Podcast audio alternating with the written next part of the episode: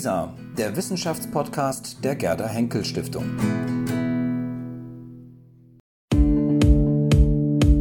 Was wäre gewesen? Der Podcast über kontrafaktische Geschichte. Ja, ich freue mich heute, eine neue Gesprächspartnerin zu haben. Das ist ähm, Privatdozentin Dr. Charlotte Lerck von der LMU in München, genauer vom Amerika-Institut in München. Hallo, Frau Lerck.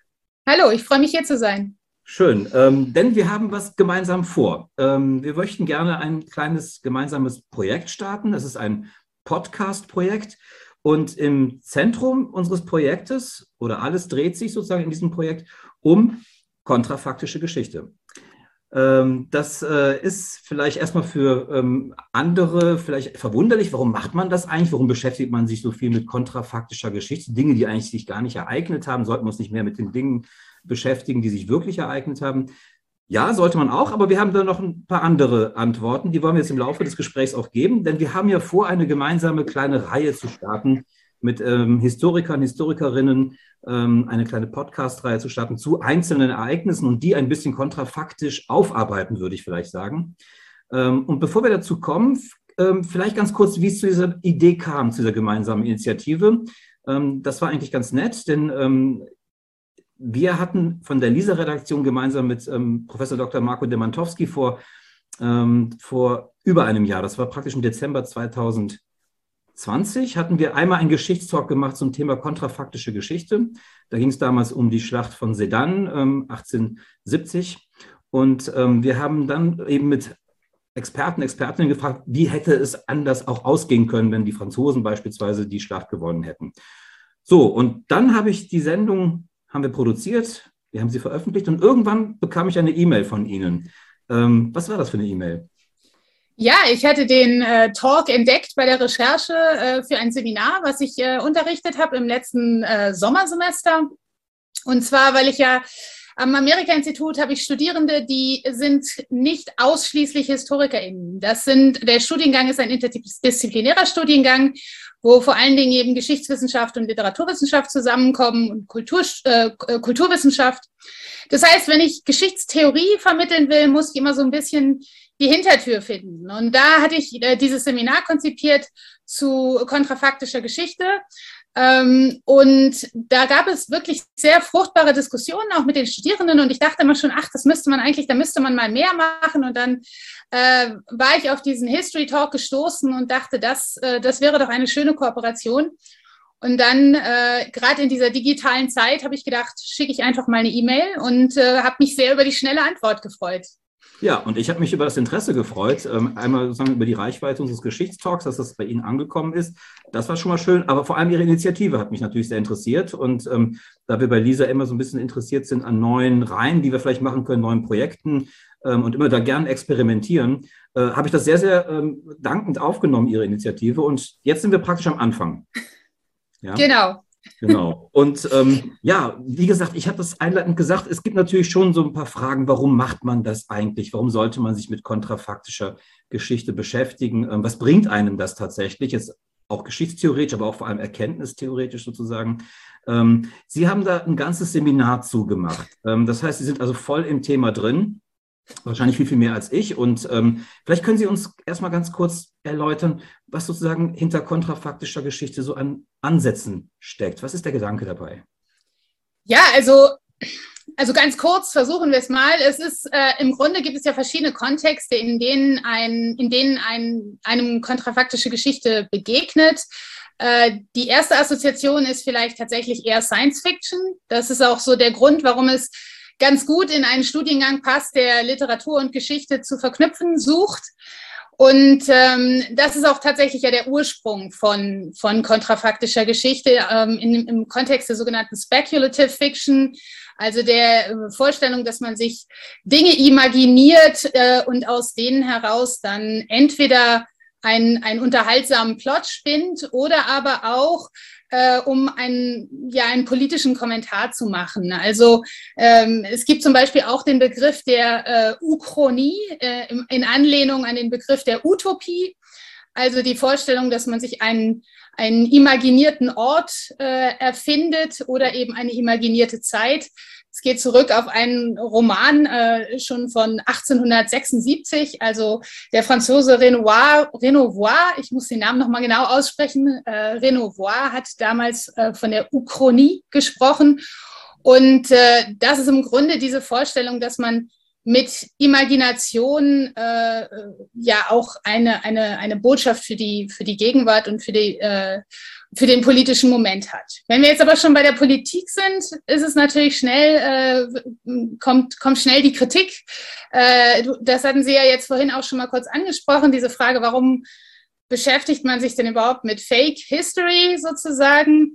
Und äh, ja, also ich weiß nicht, wie würdest, wie würden Sie das sehen? Ja, also ich würde eben tatsächlich sagen, ist das denn wirklich, also heißt kontrafaktisch automatisch fake? Das wäre sozusagen meine Frage. Ist das im Grunde dasselbe oder steckt da jeweils was anderes dahinter? Also ähm, es geht ja nicht darum, sozusagen eine, ähm, eine Lüge, wenn man es ganz platt sagen will, sozusagen in die Welt zu setzen, sondern es geht ja darum, es geht eher um ein Gedankenspiel, würde ich sagen. Ein Gedankenspiel ähm, durchzus ähm, ähm, ja, so durchzuspielen tatsächlich, ähm, was denn eigentlich an Optionen den damaligen Zeitgenossen, ähm, was ihnen da an Optionen vorlag und warum man sich für gewisse Optionen später entschieden hat. Ähm, das ist, glaube ich, ganz interessant, weil man, glaube ich, sehr viel erfährt über die jeweilige Zeitgeschichte. Man erfährt also sozusagen über die Zeitgenossen, worüber haben sie damals nachgedacht, was waren deren in welcher Situation waren sie verhaftet, ähm, welche Diskurse prägten die damalige Zeit,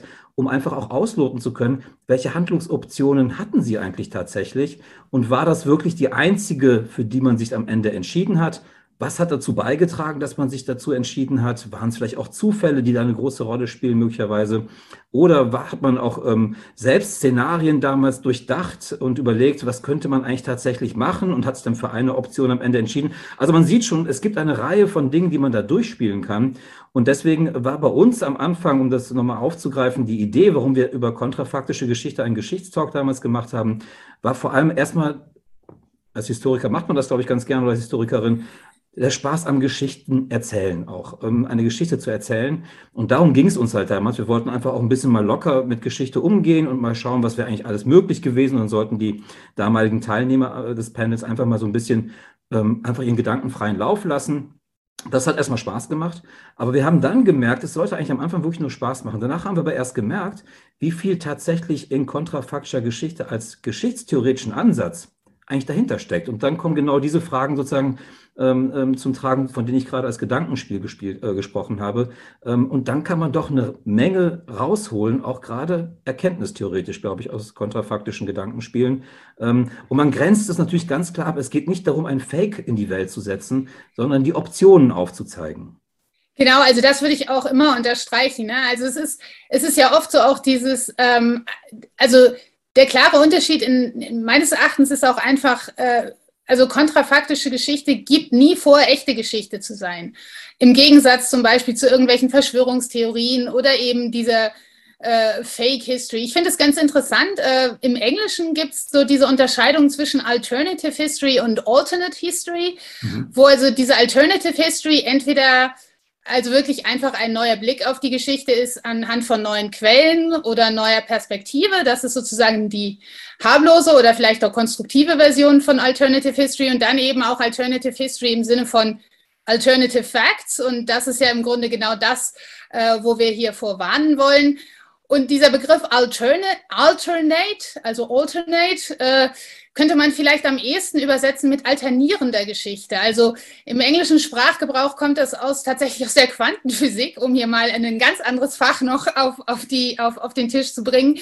Äh, und von den Alternate Universes, also diese sozusagen Paralleluniversen, die entstehen, wenn eine Entscheidung anders fällt und dann also unendlich viele weitere Universen entstehen. Ähm, ich bin weit weg davon, auch nur annähernd von Quantenphysik irgendwas äh, zu verstehen, aber das das ist im Grunde diese Vorstellung von Alternieren, die aber kein Ersatz für das ist, was es, äh, was es schon gibt, sondern sozusagen eine, ein, ein Potenzial aufzeigt. Und ich ja. denke, dieses Potenzial ist wirklich auch das, was die, was die Alternate History oder eben die kontrafaktische Geschichte äh, wirklich bieten kann. Ja, Sie haben eben, ähm, das wollte ich gerne mal aufgreifen, ähm, noch einen Begriff ins Spiel gebracht, beziehungsweise sozusagen als ähm, Sie die Entstehungsgeschichte von kontrafaktischer mhm. Geschichte so ein bisschen hergeleitet haben. Da fiel der Begriff der Science Fiction. Das, wie kann man das sozusagen so ein bisschen, also wie, sehen Sie das, den Unterschied zwischen Science Fiction und in dem Fall vielleicht historischer Fiktion, wenn man so möchte? Wo ist da die Trennschärfe zu sehen? Ja, das ist tatsächlich manchmal, glaube ich, gar nicht so einfach. Ähm, das habe ich auch während des Seminars gemerkt. Wir waren dann schnell auch in Science-Fiction-Bereichen, weil dann auch immer gleich die Frage kam, wie kommt es überhaupt zu äh, Alternate Histories oder äh, dann ist man irgendwie beim, bei Zeitreisen und dergleichen. Aber ich denke, der entscheidende Unterschied ist, dass es ähm, bei Science-Fiction-Versionen von kontrafaktischer Geschichte geht es eher darum, dass man einen, einen Hintergrund aufbaut, der dann trotzdem natürlich auch noch nach bestimmten Logiken der kontrafaktischen Geschichte funktioniert, aber letztlich äh, Teil des, wie man das vielleicht nennen würde, des sogenannten Worldbuilding ist oder der, äh, der, der, des Szenarios und nicht die eigentlich, der eigentliche Inhalt der Geschichte. Und wenn man es so, äh, wie Sie es vorhin so schön formuliert haben, das äh, historische Gedankenspiel nimmt, dann ist es eben wirklich der Inhalt ist das Gedankenspiel selbst. Und man fragt sich eben stärker, wie kommt es zu welchen, äh, zu welchen Entwicklungen. Und äh, da können wir auch vielleicht nachher noch mal ein bisschen drüber reden, wenn wir ein bisschen konkreter über unser Format sprechen, dass es uns ja auch ein bisschen darum geht, ähm, diese einzelnen Schritte zu reflektieren und dass man den Blick eben auf, die, auf, das, auf den Prozess der Geschichtserzählung auch, auch lenkt und ich denke, das ist so der zentrale Unterschied zwischen den Science-Fiction-Inkarnationen von kontrafaktischer Geschichte und, ähm, und den, sagen wir mal, geschichtswissenschaftlichen. Obwohl es durchaus Überschneidungen gibt, das möchte ich mhm. nicht leugnen. Ja. Und das ist ja vielleicht auch das Schöne an der Sache. Absolut. Und ich, wenn ich, ich habe noch einen Punkt, den ich vielleicht noch ergänzen könnte. Ich habe das so für mich ein bisschen äh, so verortet, ähm, dass bei Science Fiction man sozusagen wirklich ein ähm, ja, wie Sie es gerade so eine fiktionale Welt aufbaut, sozusagen, in der das Ganze verortet ist. Also das Setting ist ganz fiktional, ähm, ganz ausgedacht, erfunden, während ich bei kontrafaktischer Geschichte immer denke, naja, es gibt zumindest einen konkreten historischen Dreh- und Angelpunkt, wenn man so möchte. Also so einen Nadir-Punkt gibt es in der, in der Geschichte. Von dem geht man halt aus und überlegt dann, was wäre im Grunde auch an alternativen Szenarien denkbar gewesen. Also insofern vielleicht historisch ein bisschen stärker verankert als eben Science Fiction, die möglicherweise viel, viel freier ist, ähm, irgendwelche Szenarien einfach zu denken und auch zu entwickeln. Ja, genau. Also das ist auch, ich würde das auch auf so einer, ähm, ja, eigentlich auf so einer äh, Schiene eher sehen. Also ähm, auch bei Science Fiction gibt es natürlich die extremeren Versionen, wo dann auch noch irgendwelche Außerirdischen vielleicht im Spiel sind oder eben, wie gesagt, Zeitreise oder eben wirklich äh, Formen von Historical Fiction, die dann einfach in eine ganz andere Zukunft führen. Also insofern das, äh, äh, aber ich glaube, dass das ist auch gerade das, warum es auch so viele Leute dann letztlich doch fasziniert. Und ja. äh, das kann man ja vielleicht dann auch äh, für sich nutzbar machen. Ja, genau. Und ich meine, weil es so viele Leute fasziniert, ähm, ich glaube, dafür gibt es Anhaltspunkte, dass das so ist. Denn ich glaube, in unserer populären Kultur, wenn man so möchte, ähm, begegnet uns ja dieses kontrafaktische Geschichten erzählen ja im Grunde sehr, sehr häufig. Ja? Also ich glaube, also es ist ja praktisch sozusagen eine, eine, ja, wenn man so möchte, eine Praxis, ähm, die einfach ähm, sehr gegenwärtig ist und sehr populär auch genutzt wird. Also wir können ja an Filme beispielsweise denken oder mhm. historische Romane beispielsweise. Und was mir zuletzt jetzt auch untergekommen ist, was mich sehr überrascht hat, ähm, gerade auch die ganze ähm, Spielewelt sozusagen, also PC-Spiele und Handyspiele und so weiter und so fort. Da habe ich letztens auch ein äh, Spiel, wurde mir gezeigt als Werbung, es war, glaube ich, irgendwas Dritter Weltkrieg sozusagen. Aber es wurden genau diese Fragen gestellt, die wir im Grunde uns ja auch vorgenommen. Was wäre gewesen, wenn Mexiko beispielsweise die USA angegriffen hätte. Oder ähm, da waren andere Szenarien, die da auch entwickelt, äh, genau aber mit dieser Fragestellung, was wäre wenn? Und wenn man mhm. sich überlegt, sozusagen, wer die Konsumenten sind und die, und die Nutzer und Nutzerinnen von solchen Spielen, dann ähm, denke ich, ist es wahrscheinlich dann vielleicht auch mit, eine, ja, mit einer Aufgabe der Geschichtswissenschaft, ähm, diese ähm, äh, Public History, wenn man so möchte, auch wahrzunehmen und auch darauf Antworten zu finden und sich damit wirklich ernsthaft zu beschäftigen. Ja, also das, das würde ich auch auf jeden Fall unterstützen. Also, ähm, und da würde ich, ich, ich würde auch sagen, dass das äh, sozusagen einerseits die Stärke ist, warum man das auch als, als ein, ein sozusagen äh, Verknüpfungspunkt nehmen kann, um auch die, die Öffentlichkeit zu erreichen. Also wenn man sich überlegt, wie erfolgreiche äh, jetzt die kürzlich die äh, Amazon-Serie war von Man in the High Castle, ist natürlich auf der, es beruft tatsächlich auf einem älteren Roman äh, aus den 60ern, also wirklich richtig weit zurück, aber jetzt natürlich diese, diese Aufbereitung und das hat ja auch äh, wirklich dann ein großen, großes Echo auch gehabt. Vergleichbare, vergleichbare Beispiele gibt es äh, auch, auch noch äh, wahrscheinlich zahlreiche.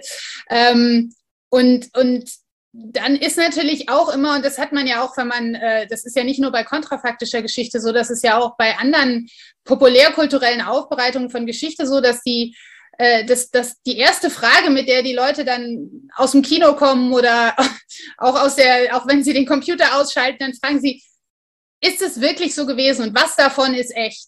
Und ich denke, diese Frage ist auch ein super Ansatzpunkt und auch das kann man natürlich mit der kontrafaktischen Geschichte äh, gut bewirken, dass man sagt, okay, wir erzählen euch jetzt hier eine Geschichte und dann seht ihr, was davon echt ist und was nicht und dadurch überhaupt erstmal den Blick darauf lenkt, äh, was man überhaupt wissen kann auch. Hm. Das würde so ein bisschen dafür sprechen, dass man auch didaktisch so ein bisschen Urteilskraft schärfen kann, möglicherweise, um vielleicht auch Vielleicht ist man dann sogar besser gerüstet gegen Fakes und so weiter, wenn man sozusagen ein Bewusstsein hat für kontrafaktische Geschichte, um da auch klar unterscheiden zu können, sozusagen, was ist tatsächlich noch echt und was ist im Grunde ein Gedankenspiel, was mir aber zumindest die Möglichkeit gibt, einfach ähm, äh, auch alternative Szenarien denkbar zu halten und sozusagen nicht in einen Modus der Alternativlosigkeit möglicherweise zu verfallen ja, es macht im Grunde ja sogar ein bisschen Hoffnung für die Zukunft, wenn man weiß, dass es eigentlich auch alles noch zu ändern ist. Ja, genau. Also die Geschichte ist natürlich nicht mehr zu ändern, aber die Zukunft eben noch. Genau, und ähm, das ist aber vielleicht auch so ein Punkt, den ich so ein bisschen ähm, ähm auch nochmal kritisch beleuchten möchte. Ähm, das kontrafaktische Erzählen hat natürlich auch einen sehr stark akteurszentrierten Ansatz. Also man geht, glaube ich, so davon aus, ja, wenn die Leute sich anders entschieden hätten, weiß ich nicht, die, äh, die großen mächtigen Männer oder auch die schwachen Frauen in der Geschichte, als sie noch schwach waren sozusagen, wenn die sich irgendwie anders entschieden hätten, dann wäre irgendwie alles ganz anders gekommen. Ähm, und ich glaube, da muss man, glaube ich, auch so ein bisschen Vorsicht walten, ähm, wenn man sozusagen einen zu stark akteurszentrierten Ansatz verfolgt und zu sehr sozusagen dem, dem Modus folgt oder dem, dem Ansatz folgt, dass wir vor allem alle Geschichte machen. Ähm, ich glaube, da muss man immer auch so ein bisschen die Strukturen insgesamt, denke ich, im Auge behalten, ähm, in welchen ja, in, in welchen Situationen befinden sich die damals Handelnden? Ähm, was äh, war ihnen tatsächlich möglich? Was hat aber auch Strukturen, äh, was haben Strukturen auch so vorgegeben, dass im Grunde vieles, was für uns möglicherweise heute denkbar und und machbar ist, vielleicht damals überhaupt nicht eine Option gewesen ist, weil es einfach sozusagen nicht in den damaligen Zeitgeist, in die Strukturen hineingepasst hat. Also ich glaube, so die, dieses, ähm, dieses Verhältnis zwischen Strukturen und Akteuren sozusagen muss man, glaube ich, auch dabei gut im Auge behalten. Ich glaube, daran bemisst sich auch so ein bisschen, wie weit dann gewisse Szenarien tatsächlich, ähm, die man dann alternativ so denkt, wirklich realistisch waren und welche möglicherweise tatsächlich dann am Ende eigentlich sehr, sehr unrealistisch gewesen wären.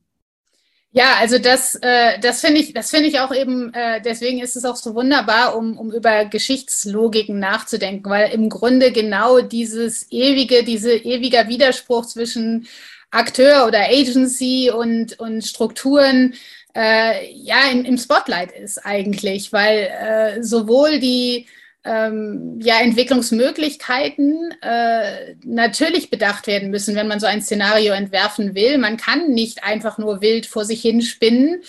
Ähm, und gleichzeitig aber natürlich trotzdem nach wie vor bestimmte äh, Aktionen und bestimmte äh, Akteure und Akteurinnen auch äh, den Verlauf mitbestimmen. Also es müssen nicht unbedingt die großen weißen Männer sein, wenn ich jetzt das äh, so formulieren kann, äh, sondern es können auch ganz, ganz, äh, ganz minimale ähm, Ereignisse sein. Und Ereignis selber ist ja schon so ein Begriff, der, der ja auch erstmal definiert werden muss. Also auch das ist, ne, also ist das Ereignis der Krieg, die Schlacht, der Schuss. Ne? Also das ist, da sind wir schon bei der nächsten, äh, bei der nächsten Thematik, die, die hier reinspielt, nämlich äh, was man vielleicht Skalierung nennen könnte. Also die, wir sprechen ja von der Makro-, der Mikrogeschichte. Ähm, und äh, ja, manchmal sind es eben ganz, ganz kleine Momente oder ganz, ganz kleine Elemente, äh, die man gar nicht so, äh, die, die, man, die man gar nicht so wahrnimmt, wenn man sich die, den großen Verlauf anschaut oder wenn man immer nur auf die großen kanonisierten Ereignisse schaut. Die auch ja immer erstmal zu einem Ereignis erzählt werden müssen. Das ist ja noch der zusätzliche Punkt daran. Also ähm, ich, äh, ich, ich finde es immer ganz, ganz interessant, wenn man, äh, wenn man überlegt, also so ein, wir, wir, wir hatten vorhin ja schon kurz drüber gesprochen, was ist dieser, dieser Punkt der Abweichung und äh, die, äh, der, der englischsprachigen Literatur zu, zur kontrafaktischen Gespräch, Geschichte spricht man ähm, von dem sogenannten John Barr Point, mhm. der eben dieser, dieser Abweichungspunkt ist. Das beruht auf einer Geschichte, einer Kurzgeschichte, eine, eine von ich, 38, Ende der 30er, ist in so einem Science-Fiction-Journal erschienen, damals von Jack Williamson, ähm, Astounding Stories. Und da gab es einen Charakter, der hieß John Barr und es gibt einen Moment, wo er sich entscheidet, nimmt er jetzt einen, einen also hebt er einen, einen Kiesel auf oder hebt er einen Magneten auf und er ist aber ansonsten jetzt kein großer historischer Akteur, wie wir den so in der klassischen äh, großen Meistererzählung äh, hätten. Und da sieht man schon, dass das im Grunde äh, jetzt nicht darum geht, die großen historischen AkteurInnen immer nur in den Blick zu nehmen, sondern eher zu sehen, wie äh, bestimmte ja, ähm, Handlungen und Handlungsoptionen funktionieren und letztlich äh, auch dann ereignisleitend oder geschichtsleitend sein können. Und diese Handlungsoptionen haben natürlich auch mit äh, ja, Denkstrukturen zu tun, haben mit Gesellschaftsstrukturen zu tun. Und äh, ja, also das, ähm, ja, das ist dann der, das, das, das Element daran. Ja, ich habe das Telefon jetzt ausgeschaltet. Ähm, ja, ist nicht schlimm. Ähm, ähm, ja, das ist ähm, insofern ähm, auch ähm, interessant, weil Sie gerade sozusagen auf die äh, bisherige Forschung auch zur kontrafaktischen Geschichte angespielt haben. ich frage mich, wenn Sie so ein Seminar machen, müssen Sie ja wahrscheinlich auch in irgendeiner Form auch so ein bisschen mehr Futter sozusagen den Studierenden geben, als jetzt nur das, was Sie von vorne hinweg, äh, von äh, frontal sozusagen mitgeben als äh, Dozentin, sondern da ist, glaube ich, auch vielleicht ganz wichtig für uns auch, das ist äh, sozusagen nicht nur ein Gedankenspiel, sondern es ist eine ernsthafte Forschung, die ja in der Geschichtswissenschaft schon lange betrieben wird. Ähm, Sie haben da sicherlich auch vielleicht eine Literaturliste gehabt für die Studierenden. Also äh, man muss sich also wahrscheinlich auch, ähm, äh, also man kann sich zumindest auch da wirklich ähm, äh, mit Literatur, glaube ich, ähm, eindecken und sich damit beschäftigen. Ich will damit sagen, das ist ein ernsthafter Zweig der Geschichtswissenschaft, der sozusagen nicht nur als Spielerei gedacht ist, sondern mit dem sich Historiker und Historikerinnen wirklich ernsthaft und lange schon auseinandersetzen. Ja, also es ist, glaube ich, vor allen Dingen ein, ein Zweig, der schon auch länger polarisiert. Sagen wir mal so, es ist jetzt äh, Ganz berühmt und gern zitiert ist das Zitat von dem englischen Historiker E.R. Äh, e Carr, der Anfang der 60er sein berühmtes Buch What is History ähm, auf der Grundlage seiner Cambridger äh, Vorlesungen rausbringt und darin sich also mokiert, äh, das sei im Grunde nichts mehr als äh, Parlor Games, also die Spielchen, die man nach dem Dinner spielt, um sich noch so ein bisschen zu unterhalten. Und, äh, und das, ja, es ist natürlich was, es hat was Spielerisches, aber es verlangt eben doch auch ein, ein, ein, ein, ein gewisses Verständnis sowohl des historischen Prozesses als auch der Art und Weise, wie Geschichte erzählt wird und letztlich auch des jeweiligen Ereignisses oder des jeweiligen Kontextes, um den es geht. Also das ähm, haben meine Studierenden dann zum Beispiel auch erst erfahren müssen, dass sie nicht einfach so irgendwelche äh, Ereignisse äh, kontrafaktisch erzählen können, wenn sie nicht vorher sich damit auseinandergesetzt haben und äh, etwas genauer wissen, wie, wissen, wie der Forschungsstand tatsächlich ist. Ja. Äh, also das, äh, das ist dann eben auch noch so ein bisschen die Dimension.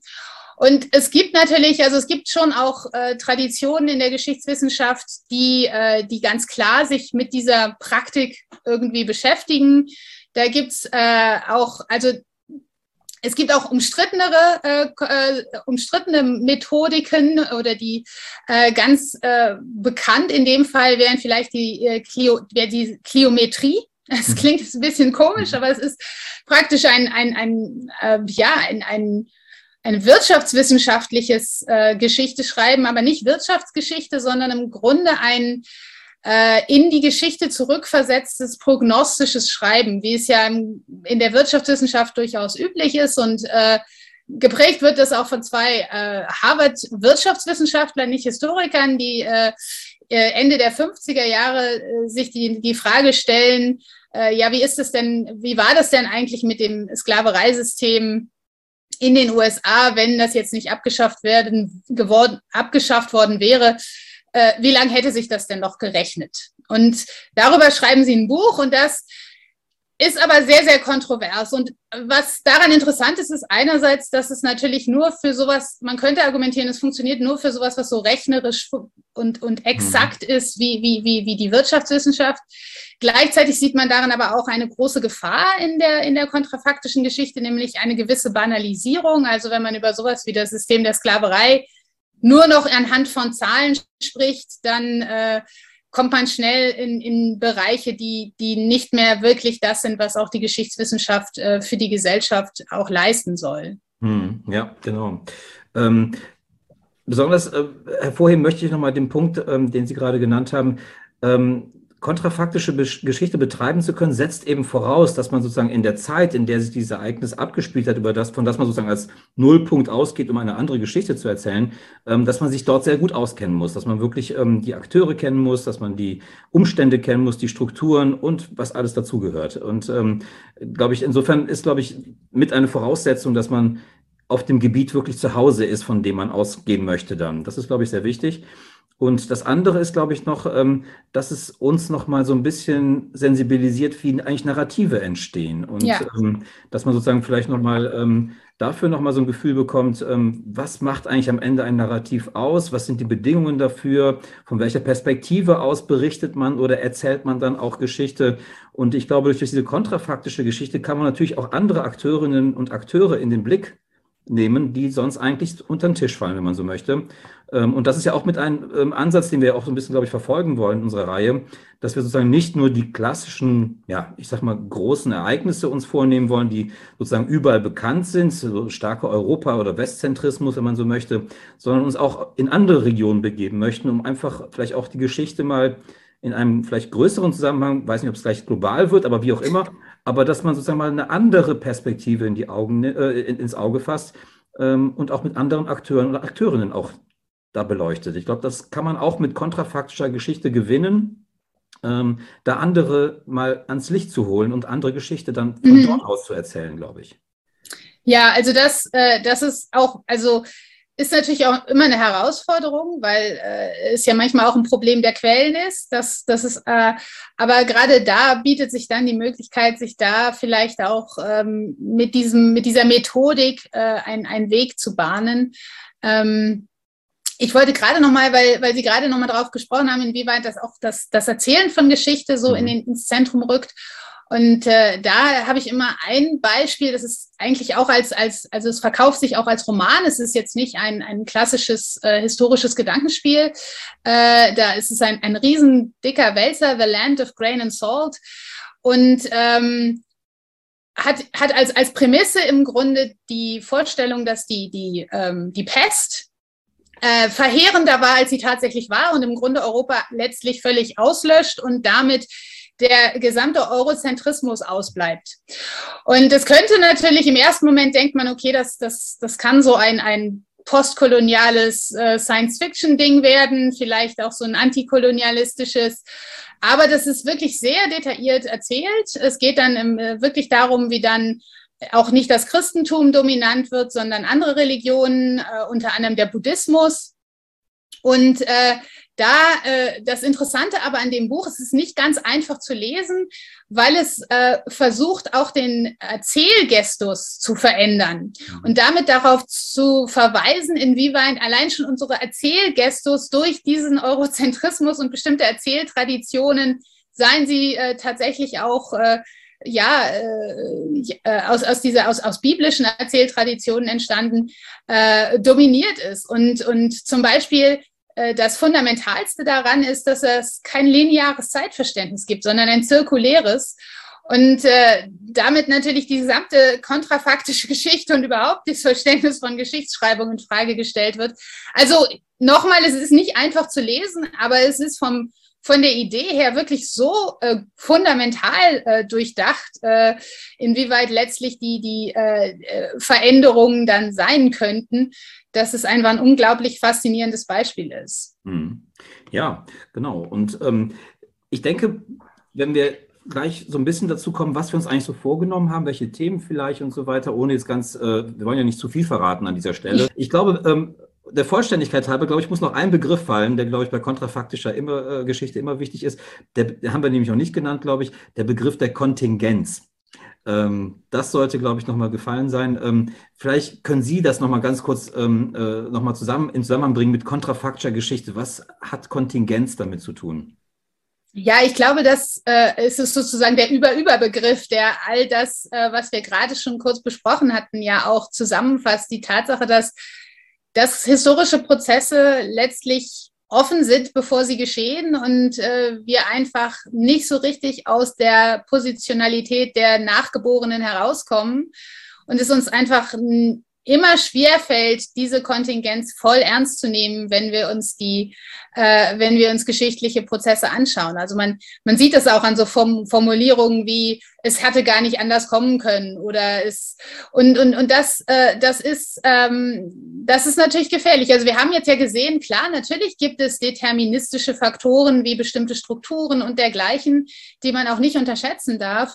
Aber trotzdem sind Prozesse letztlich ja doch offener. Und das äh, und das ist in der, in, in, mit diesem Kontingenzbegriff, glaube ich, äh, ganz gut äh, ja, äh, umschrieben. Mhm. Ja, sehr gut, genau. Und ähm, jetzt haben Sie noch ein Stichwort noch gegeben. Ähm, es hätte ja gar nicht anders kommen können. Das kann natürlich auch ein Ergebnis von kontrafaktischer Geschichtsbetrachtung sein, dass am Ende wahrscheinlich, egal wie man es denkt, es trotzdem so gekommen wäre, wie es gekommen ist. Ja? Also das ist ja auch durchaus denkbar, ähm, dass vielleicht äh, man andere ähm, äh, Szenarien sich überlegt, aber Vielleicht hätten die aber genauso zu dem Ergebnis geführt oder zu dem Verlauf sozusagen der, der, der, der Geschichte, den wir heute kennen. Das ist ja auch durchaus denkbar ähm, in solchen Szenarien. Ja, auf jeden Fall. Also ich denke, es ist eh immer so ein bisschen auch die Frage, wir haben vorhin schon gesprochen, wie, wie sind so die Logiken, wie baut man so eine, so eine kontrafaktische Geschichte auf? Und da ist einmal natürlich der Punkt, äh, an dem es, äh, an der, der Punkt der Abweichung, der John Barr Point, wobei wir jetzt gesehen haben, es muss auch nicht unbedingt ein Punkt sein, es kann auch einfach eine strukturelle Verschiebung sein oder Verwerfung. Ähm, und dann ist aber auf der anderen Seite natürlich das Ergebnis. Was kommt am Ende raus? Ist es, ist es tatsächlich was ganz anderes? Und dann auch, ist es ganz anders besser oder ganz anders schlechter? Ne? Also sind wir wieder bei diesem Uchronie, äh, Utopie, Dystopie. Ähm, oder es eben letztlich doch fast ähnlich. Äh, und das ist, ist dann natürlich eine Botschaft auch dazu, wie, wie, wie sehr man die Strukturen in den Vordergrund stellt vielleicht äh, wie, für wie wichtig man dann den John Barr Point letztlich hält. Das Ergebnis reflektiert natürlich zurück auf den Ausgangspunkt.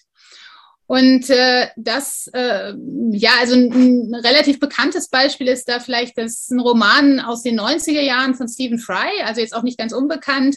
Making History heißt er, das ist ja auch schon so ein bisschen diese, diese, diese, ähm, mhm. diese Idee, dass irgendjemand Geschichte macht und der davon ausgeht, dass wenn Hitler nie geboren wäre, ne, ist natürlich auch eines der äh, beliebten Themen der, der äh, kontrafaktischen Geschichte und trotzdem aber am Ende letztlich bei einer ganz ähnlichen Geschichte herauskommt. Also da gibt es dann halt eine andere Person, die letztlich die ähnliche Funktion einnimmt. Und äh, das, also es tut mir jetzt leid, dass ich das gespoilert habe, aber das ist dann das Ergebnis dieses Buches. Ja. Und äh, das ist natürlich dann, äh, dann eine ganz klare Aussage darüber, wie wichtig Strukturen, Strömungen und dergleichen sind. Mhm. Dann vielleicht noch dazu noch ein, äh, noch ein Punkt. Ähm, wenn wir von Motoren der Geschichte sozusagen sprechen oder Dinge, die Geschichte sozusagen in Gang bringen, wir haben jetzt schon von Akteuren, Akteurinnen gesprochen, wir haben jetzt auch von Strukturen beispielsweise gesprochen, äh, Zufall ist eben schon mal kurz gefallen. Ähm, was ist beispielsweise mit ähm, ja, Naturereignissen? Ähm, kann das auch mit einem sozusagen ein, ein Kriterium für kontrafaktische, ein Ausgangspunkt für kontrafaktische Geschichte sein? Ja, also würde ich auf jeden Fall äh, ganz, ganz stark machen auch, denn das sind ja genau die Sachen, die eben ja, also Sie haben es jetzt gerade Zufall genannt, aber die im Grunde, und die, die, die kommen ja auch, gerade so Umweltereignisse kommen ja auch nicht aus dem Nichts. Also wir wissen ja, dass viele Umweltkatastrophen letztlich menschengemacht sind.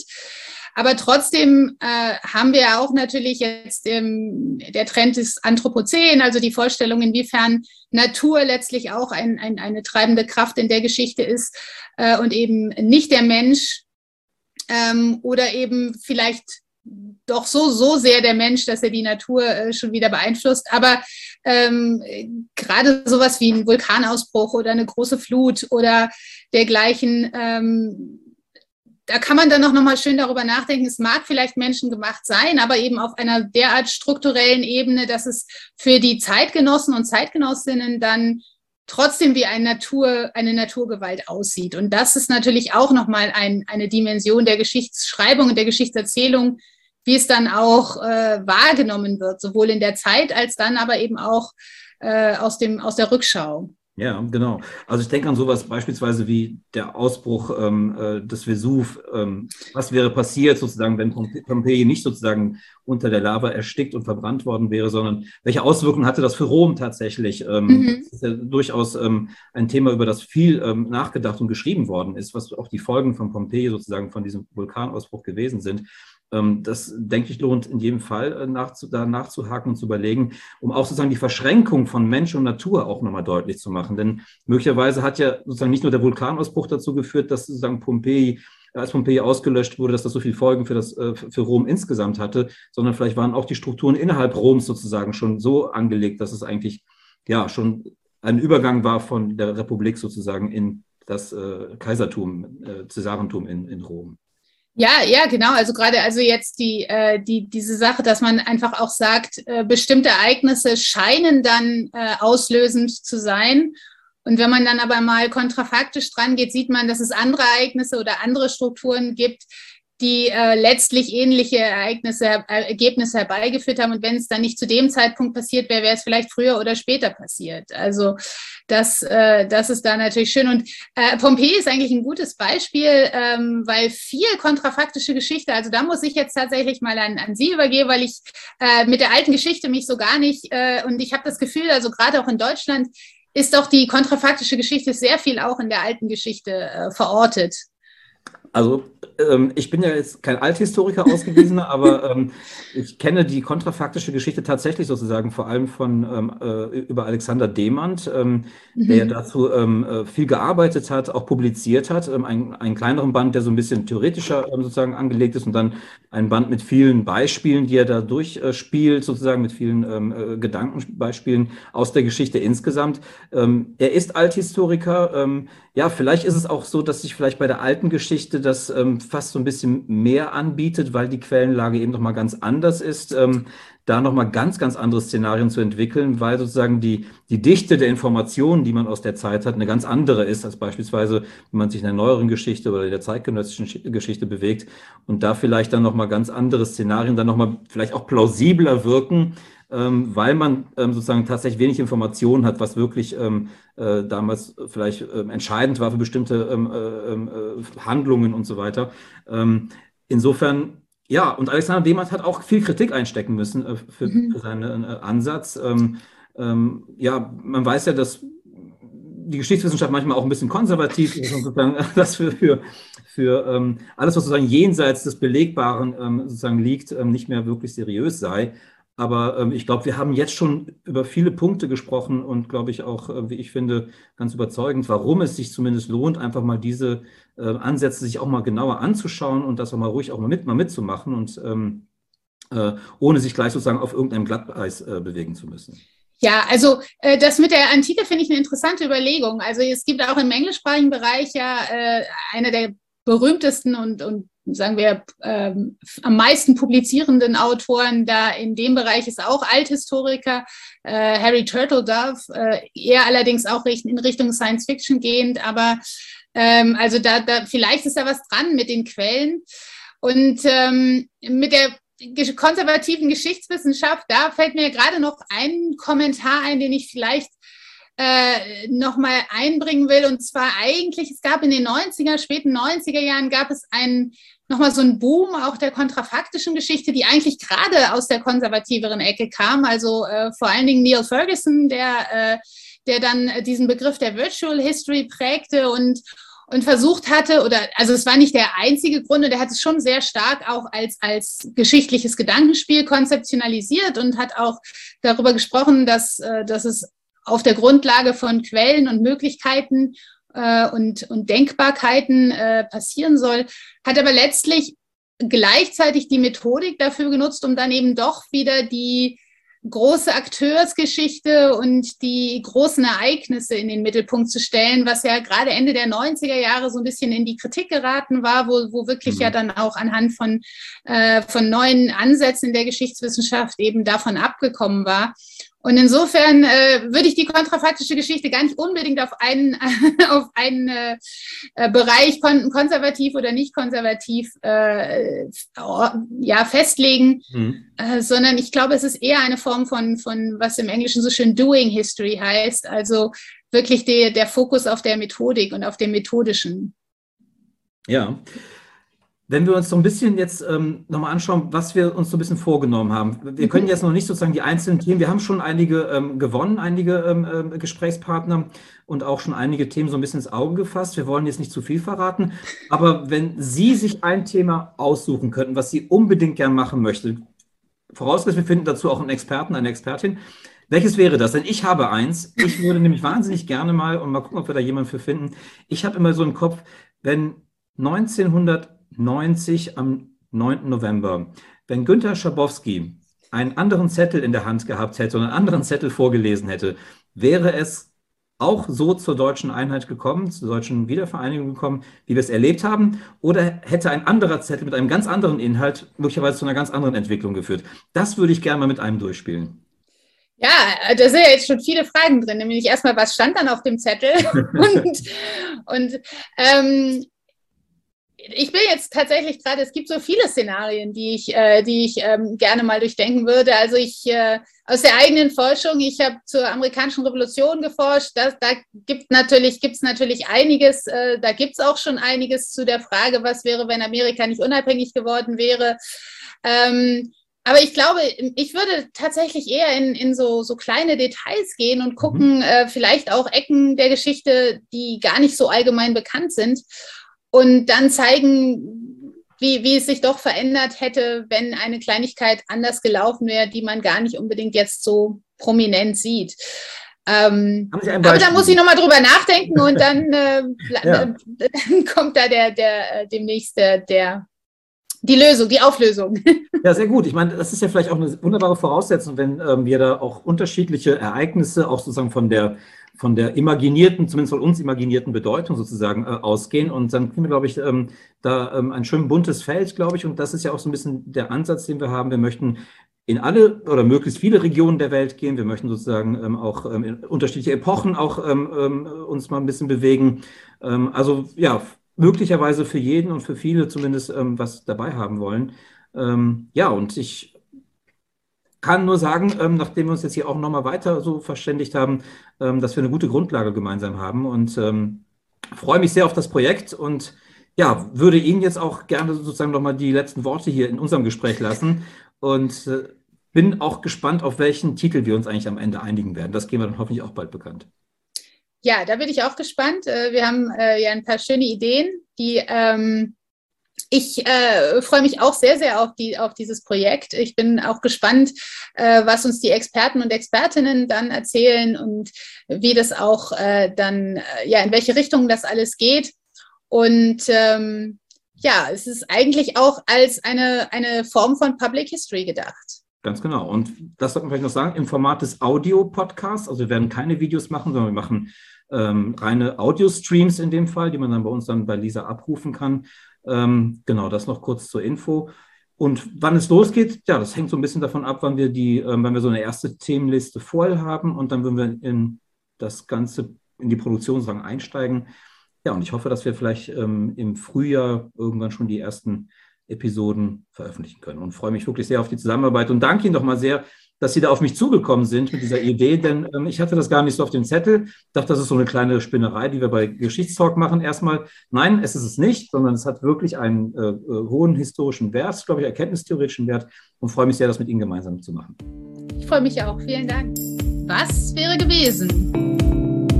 Der Podcast über kontrafaktische Geschichte.